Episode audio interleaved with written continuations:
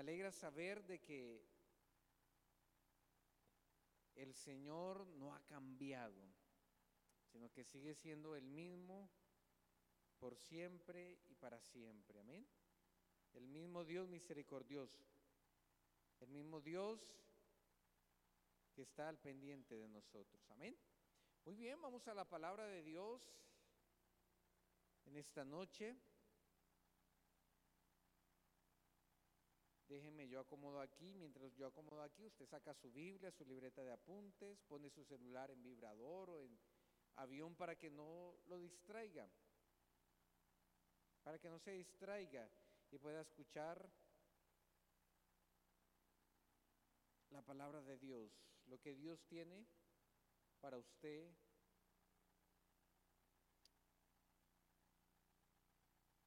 el día de hoy.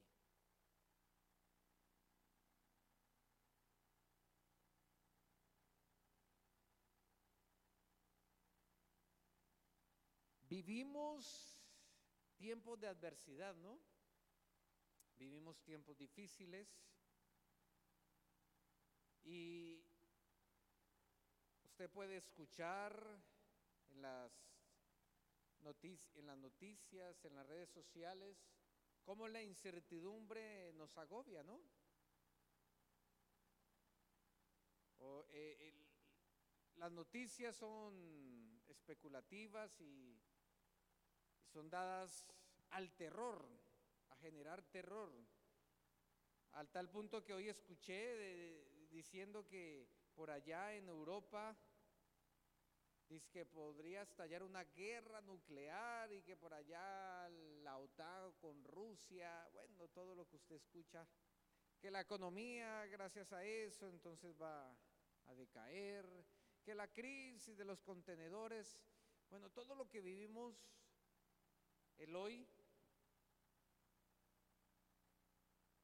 pues pone indispuesto nuestro corazón. Esas dificultades económicas, de pronto la rebeldía de los hijos en los hogares, el desorden que hay en la ciudad, quizás otra gente sufre de trastornos emocionales, debido a la infidelidad de su cónyuge o de problemas de salud. Y usted y yo que sabemos que la adversidad tiene muchas formas, ¿no? Muchos momentos. Y sabemos que tarde o temprano seremos víctimas de sus embates, ¿no? Y como lo dije hace ocho días, el que está en el mundo, pues como no tiene su confianza en Dios, no tiene esperanza. Se conforma simplemente con eh, momentos, instantes cortos que le podría dar eh, el licor o la rumba o los vicios, el desenfreno sexual. Pero el que tiene a Cristo en su corazón tiene esperanza. Por eso es importante que usted tenga a Cristo en su corazón y lo tenga en primer lugar, porque tener una vida de comunión con Dios trae beneficios y uno de los grandes beneficios es que tenemos esperanza. Tenemos esperanza.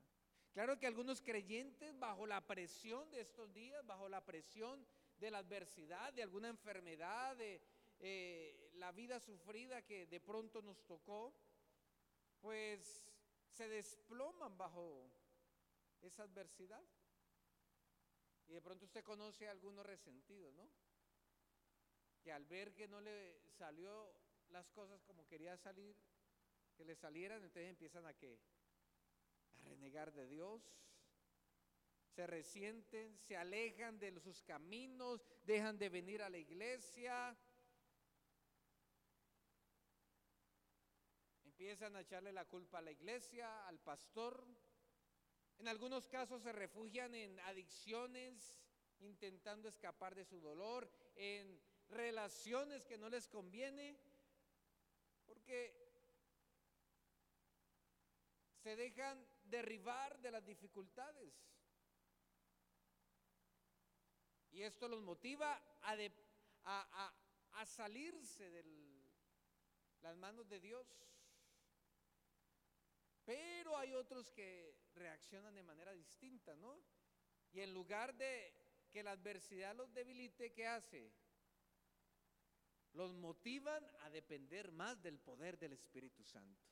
Y espero que en esta noche haya esa clase de creyentes, que en medio de la adversidad, en medio de eh, lo que estamos viviendo el hoy en día, ¿cierto? Esas noticias desagradables, en vez de tumbarnos, podamos decir que eso que nos motiva a buscar más la presencia y los propósitos de Dios para nuestra vida. Amén. Entonces la adversidad, lo que nos ocurre, lo negativo puede ser una carga abrumadora, puede ser un puente que nos puede llevar a una relación estrecha con el Señor. ¿Cómo usted ve esas temporadas de adversidad? ¿Como una carga o como qué? ¿O como un puente? Y creo que nadie de nosotros quisiera experimentar tiempos difíciles, ¿no? Pero podemos escoger cómo vemos esos tiempos difíciles. Una carga espiritualmente hablando es un peso que nos aflige y que no nos deja avanzar. Por el contrario, un puente es una manera de sobrepasar las dificultades y de desarrollar una comunicación más cercana con nuestro Padre Celestial. ¿Cómo usted verá la aflicción, la adversidad en este nuevo año? Y la vida del apóstol Pablo es un modelo bíblico digno de imitar. Y si usted tiene la oportunidad de abrir su Biblia, la segunda carta a los Corintios, el capítulo 11 y el capítulo 12, nos muestra cómo el apóstol reaccionaba frente a los días malos, a los días adversos. Creo que estos capítulos detalla eh, eh, rasgos importantes de la actitud que él tenía frente a esto. Por ejemplo, en el capítulo 11, el versículo del 23 al 33, encontramos un conjunto de circunstancias muy, pero muy difíciles. Usted puede echarle un vistazo ahí, desde el 23. Usted puede encontrar ahí que hubo latigazos, ¿cierto? ¿Qué más? Ah, fue apedreado y creo que a nadie nos gustaría experimentar ese tipo de adversidad, ¿no? Dice que sufrió naufragio toda la noche, todo un día a la deriva del mar y creo que eso debe ser una experiencia muy, pero muy traumática, ¿no? Dice que enfrentó los peligros de los ladrones. ¿A cuántos nos han robado? creo que todos hemos caído en las manos de los ladrones, ¿no? Y sí que duele. Dice ahí que enfrentó eh, peligro de parte del propio pueblo judío, de los gentiles, enfrentó ciudades peligrosas, creyentes que lo querían abuchear, que, lo que, que querían ir en contra de su trabajo en la obra del Señor. Dice que ha sufrido hambre, que ha sufrido frío. Y uno diría, uy, Dios mío, si eso lo pasó el apóstol, esperará a nosotros, ¿no? El siervo de Dios, el gran apóstol. Aún en los versículos 28 y 29 no simplemente expresa eh, lo físico, ¿no? Eh, eh, esa adversidad física, sino esa, esa angustia, preocupación pastoral. Ahí está, diciendo, apóstol pasó por circunstancias muy duras que de pronto usted y yo alguna vez en nuestra vida hayamos experimentado o estemos por experimentar.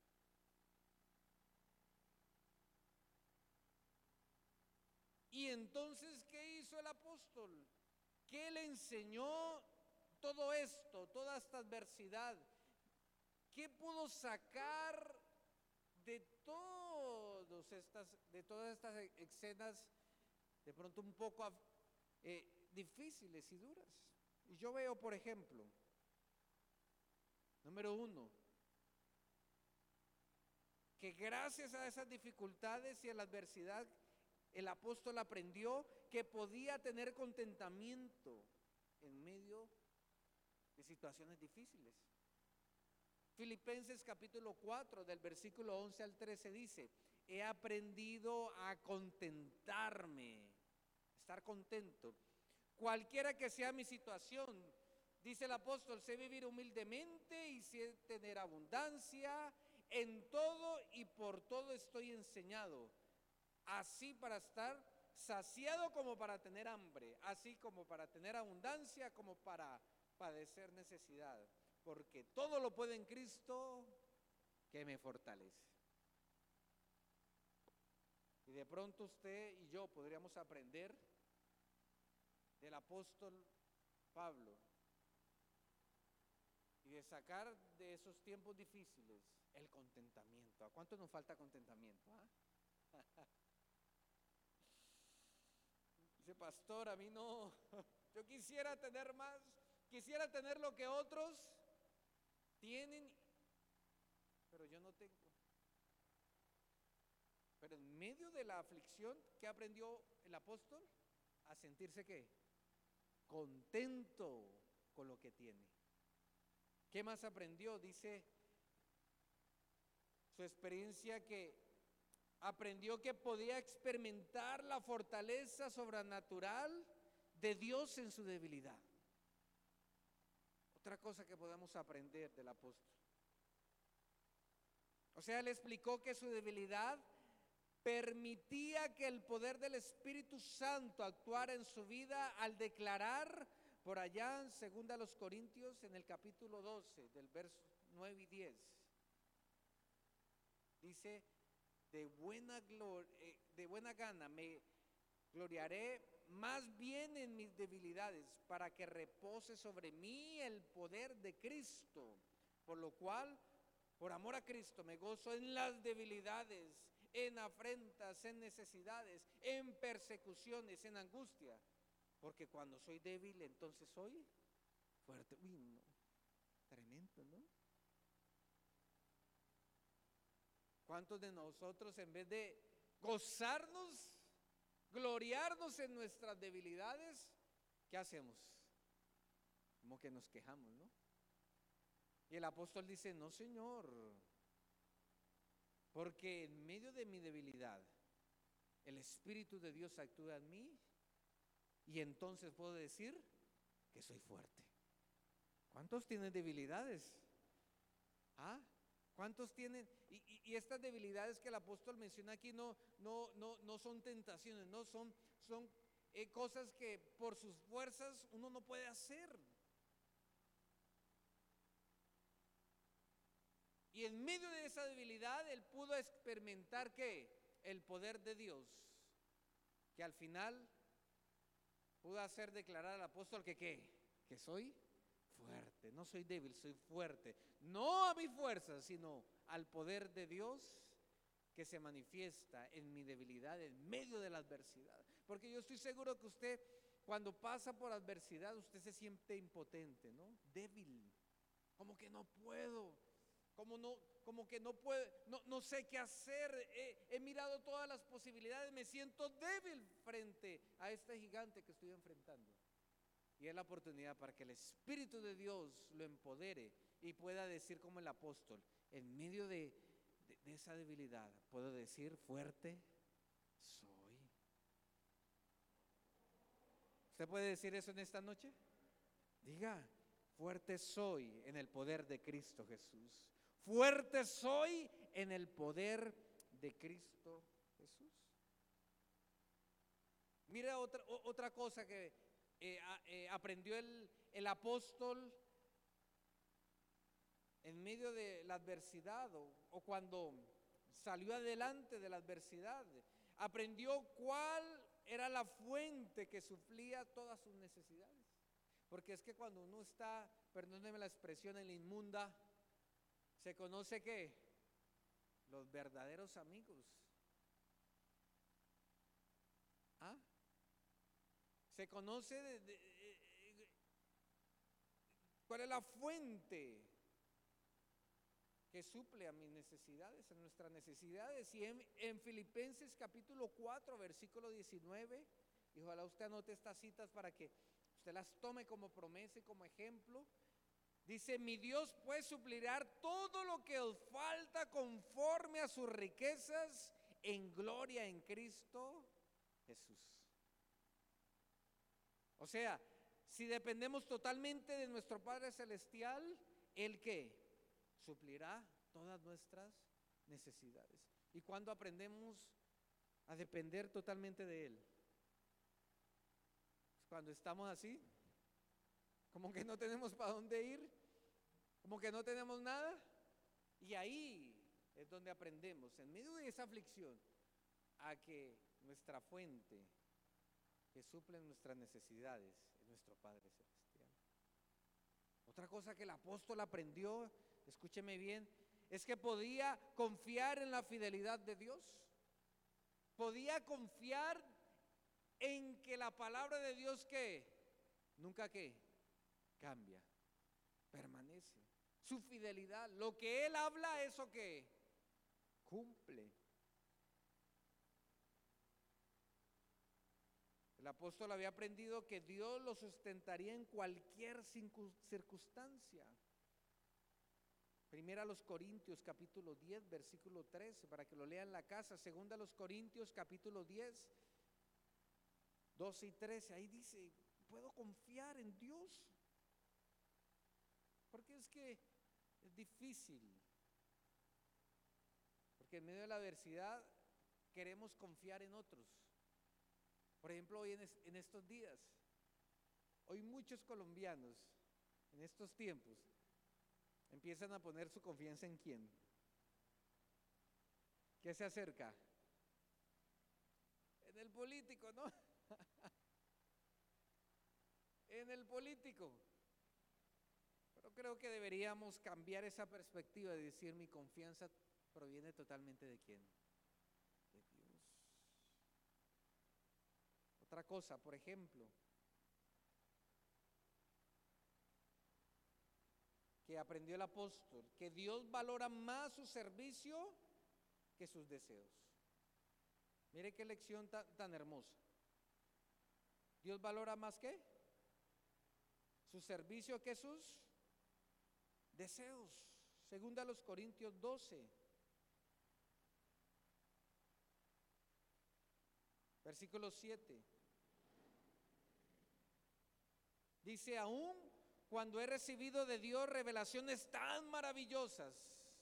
Así que para impedir que me volviera orgulloso, se me dio una espina en mi carne un mensajero de Satanás para atormentarme e impedirme que me volviera orgulloso. Y está diciendo el apóstol, mire, en medio de mi aflicción, en medio de mi debilidad, de mi adversidad, aprendí de que Dios valora más lo que yo hago que lo que qué, que lo que yo deseo. Porque el apóstol dijo, y, y le pedí varias veces a quién, a mi padre que me quitara esto que me lo quitara. En tres ocasiones dice el versículo 8, le supliqué al Señor que me lo quitara. Y cada vez que me dijo, mi gracia es todo lo que necesitas. Mi poder actúa mejor en la debilidad. Ahí está. Porque aprendemos en medio de la adversidad, en medio de la prueba, que para Dios es más importante que mi deseo no, mi actitud, mi servicio. ¿Ah? ¿Cómo la ve? Otra cosa que la podemos aprender del apóstol. Y es que él aprendió que Dios consolaría su mensaje aún, a pesar de la adversidad. ¿Cómo así? Mire, Pablo estaba en la cárcel. Estaba lejos de, de poder desarrollar su trabajo, lo que a él le gustaba, que era qué? Abrir iglesias, fortalecer las iglesias, ir a predicar. Y en la cárcel, aún en medio de, esa adversidad, adversidad, de la distancia, de, la impotencia de no poder ir, ir a visitar a los hermanos, el Señor respaldó su mensaje a través de las cartas. ¿Ah?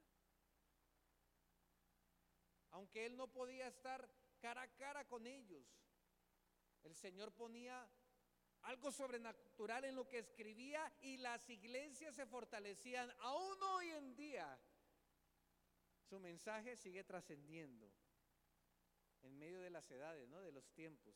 Porque usted y yo somos fortalecidos por lo que Él escribió. Y podemos aprender, ¿no? De que entre más adversidad confrontemos, más poderoso será el impacto de nuestro mensaje.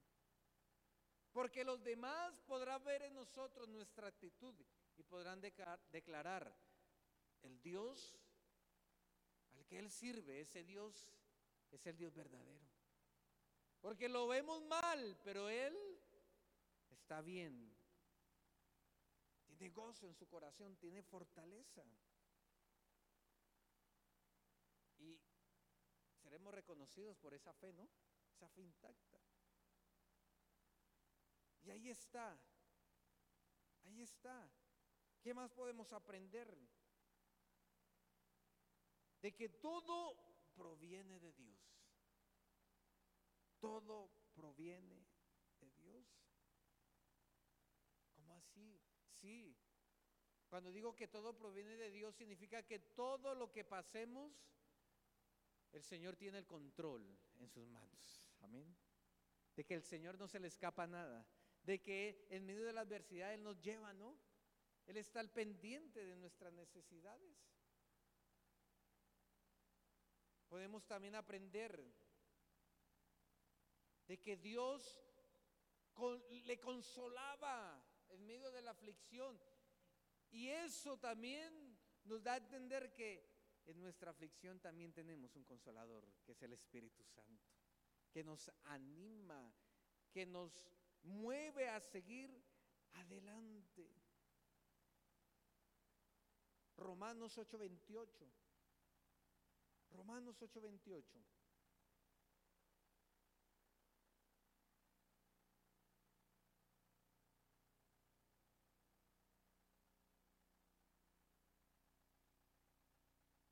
Hay una declaración que el apóstol aprendió en medio de la adversidad y es que Dios tiene un propósito específico para cada tiempo malo. ¿Cómo la ve? Dios tiene un propósito.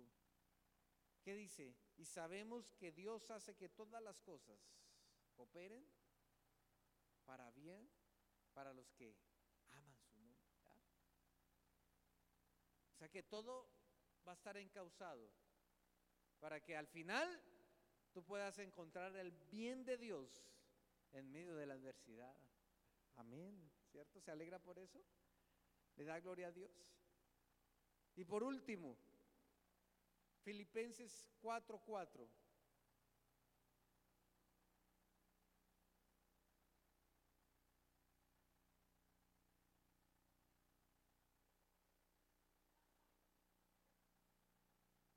Mire lo que aprendió el apóstol en medio de la adversidad. Dice, a gozarse, a alegrarse. ¿Qué dice? Estén siempre llenos de alegría en el Señor. Lo repito, alégrense. ¿Cuántas personas alegres hay en esta noche? En medio de su adversidad, en medio de la aflicción, en medio de la prueba, ¿qué hay que hacer? Pastor, pero es muy difícil. Sí, pero es que es un proceso se aprende, no es algo que simplemente se obtiene de la noche a la mañana por un chasquido de dedos, no, se aprende en medio de la adversidad. Y ahí está, alégrense, alégrense, alégrense. Para concluir,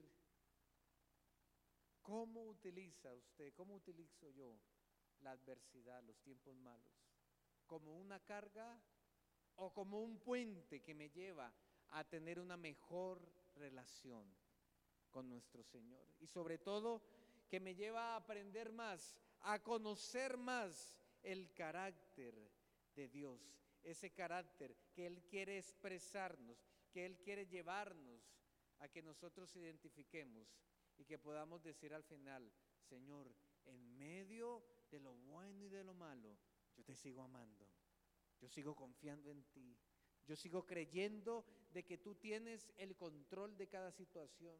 Yo sigo, Señor, declarando que tú suplirás a mis necesidades, de que de esto tú sacarás algo bueno, un propósito específico, de que veré la fortaleza sobrenatural de parte tuya en medio de mi debilidad, que en medio de lo que estemos atravesando podamos declarar que todo lo puede en Cristo que me fortalece, podamos sentirnos contentos porque tenemos un Dios que nos ama y nunca nos va a dejar de amar. Puente o carga, lo decides tú. Colócate sobre tus pies y ora al Señor en esta noche. De pronto no estás pasando por la adversidad, de pronto tú digas, no, pastor, yo todo va bien como el pibe, ¿no? Todo bien, todo bien. Pero de pronto más adelante necesitarás de esta palabra para que seas fortalecido, para que puedas pasar y puedas declarar que con Dios todo es posible. Amén. Padre, oramos Clamamos a ti, Señor. Y te decimos, Señor, que en medio de la crisis, tú siempre has estado. Y eso significa que lo seguirás estando, Señor. Que tú, Señor, estarás estando con nosotros, Dios mío. Oro por aquella persona que está clamando a ti, Señor Oro por aquella persona que en esta noche dice, Dios, ayúdame, Señor, no puedo más. Ayúdame, Señor. Fortalécele, Dios mío, fortalécele a aquella mujer que clama a ti, a aquel hombre que clama a ti. Para que venga tu ayuda, Señor, oportuna, Dios, una palabra, Señor confronte su voluntad, Dios mío.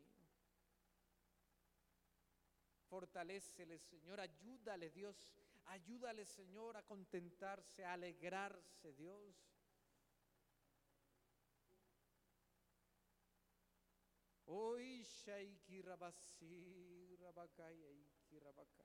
Que podamos ver tu carácter, Señor, tu carácter, Dios mío. En medio de la adversidad, en medio de la prueba, Señor, que estamos viviendo o que vamos a vivir, Dios. Oro, Señor, por aquella persona que está clamando a ti, Señor. Dale fuerza, dale unción, Señor, sobrenatural, Dios mío. Una unción, Señor, especial, Dios. Oh, Señor, y oro, Señor, por el mañana, Dios, para que nuestra fe, Señor, no vaya, Dios, a escasear, a flaquear, Dios, sino que sea fortalecida en ti, Señor. Desde ya, Señor, hacemos un colchón de oración, Dios mío. Y oramos, Señor, y te decimos, mi futuro está en tus manos, Señor, mis días están en tus manos. Dios, sean buenos o sean malos, Señor. Desde ya, Señor, lloro por fortaleza, Señor. Desde ya, Señor, lloro, Señor, por creatividad, Dios mío. Desde ya, Señor, lloro para que tus ángeles, Señor, escuchen tu voz y sirvan, Señor, a tus siervos, Señor, en el día que de pronto, Señor, atravesarán ese día malo, Dios. Desde ya, Señor, oramos hacemos un colchón de oración y te pedimos, Señor, para que nuestra fe no flaquee, Dios, en el día malo, en el día perverso, Dios mío, sino que seamos fortalecidos, Padre. Que si vamos a enfermarnos, Señor, ahí en medio de la enfermedad podamos declarar que tú eres nuestro sanador. Que si tendremos alguna pérdida, Señor, ahí tú estarás fortaleciéndonos, Señor, haciéndonos fuerte, Dios. Que podamos cantar alabanza a ti, adoración a ti, Señor. Podamos declarar tus maravillas.